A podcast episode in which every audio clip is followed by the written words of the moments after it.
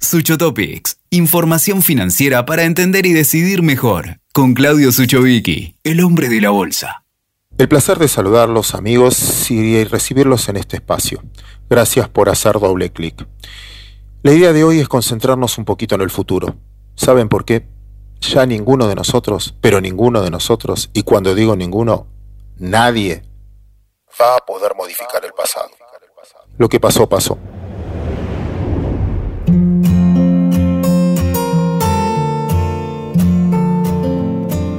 ¿Por qué entonces no nos ocupamos de cambiar un poco nuestro futuro?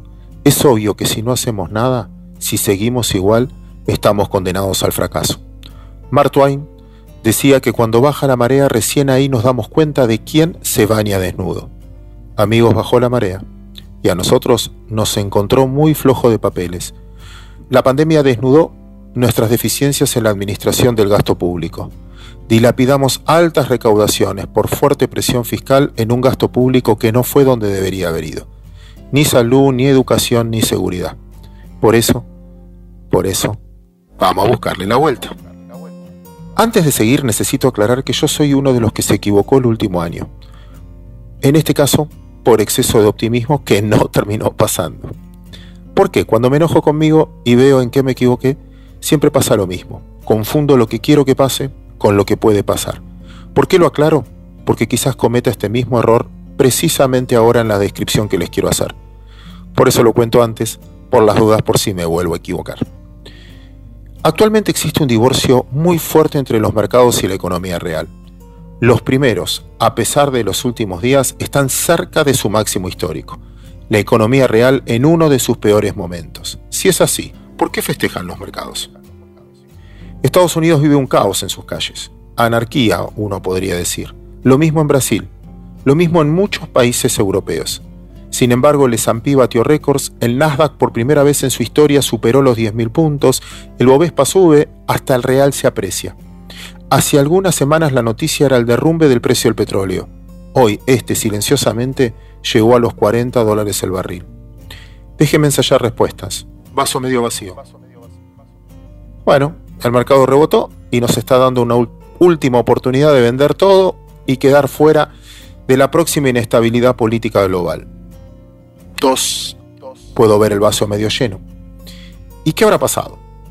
Ensayo algunas cosas. Uno, no va a haber un día después de la pandemia. Ni esto termina el 12 de septiembre del 2020 ni el 3 de marzo del 2021.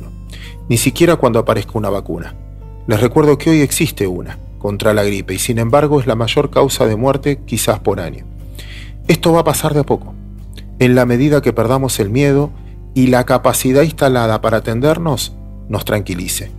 La buena noticia es que en muchos países del mundo ya está pasando. Muchos ya arrancaron, con mucha capacidad instalada ante los nuevos contagios. Esta crisis fue conocida como una crisis de oferta, ¿Por qué? Porque las empresas se frenaron de golpe, dejaron de producir, echaron gente y eso arrastró a la demanda porque con más despedidos, menos ingresos, menos consumo. Ahora bien, la demanda se puede reconstituir. Los americanos y los europeos asistieron con 1.200 dólares promedio a cada persona que quedó sin trabajo. Esas personas ahorraron la mitad, con lo cual ahorro es consumo postergado. Cuando pierdan el miedo, y recuperen el trabajo, vuelven a consumir. Ya en algunos países está pasando, fíjense el consumo minorista en los Estados Unidos. Crisis de oferta. Pero como una vez dije, esto no fue una guerra ni un tsunami, no destruyó la capacidad instalada y la capacidad de producir de nuevo está intacta. De hecho, China, que estaba produciendo cero, ya está al 70% de capacidad instalada. Incluso para el Banco Mundial, este año va a terminar creciendo la economía china estuvo casi 10% abajo, va a terminar 3% arriba. ¿Por qué?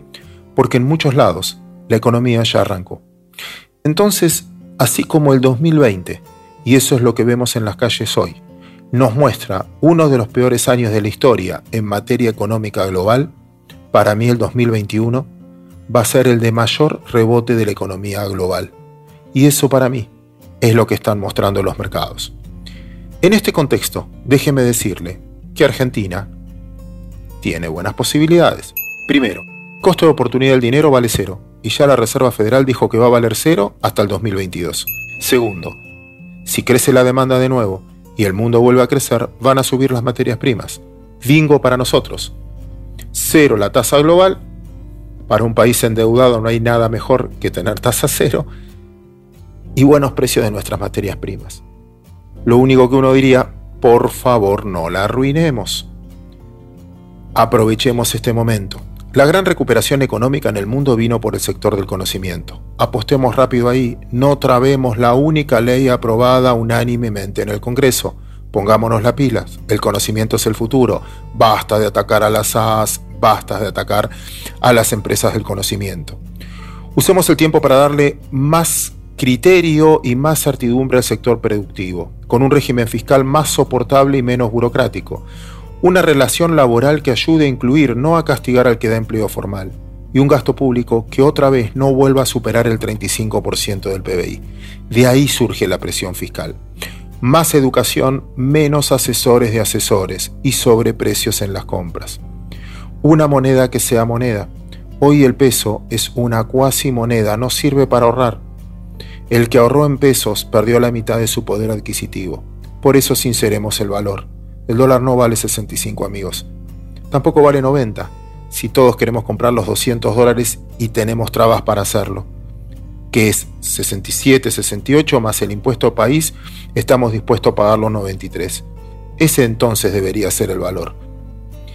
Ni 125 dólar blue ni 65, sino sinceremos el valor para que Argentina tenga un libre mercado.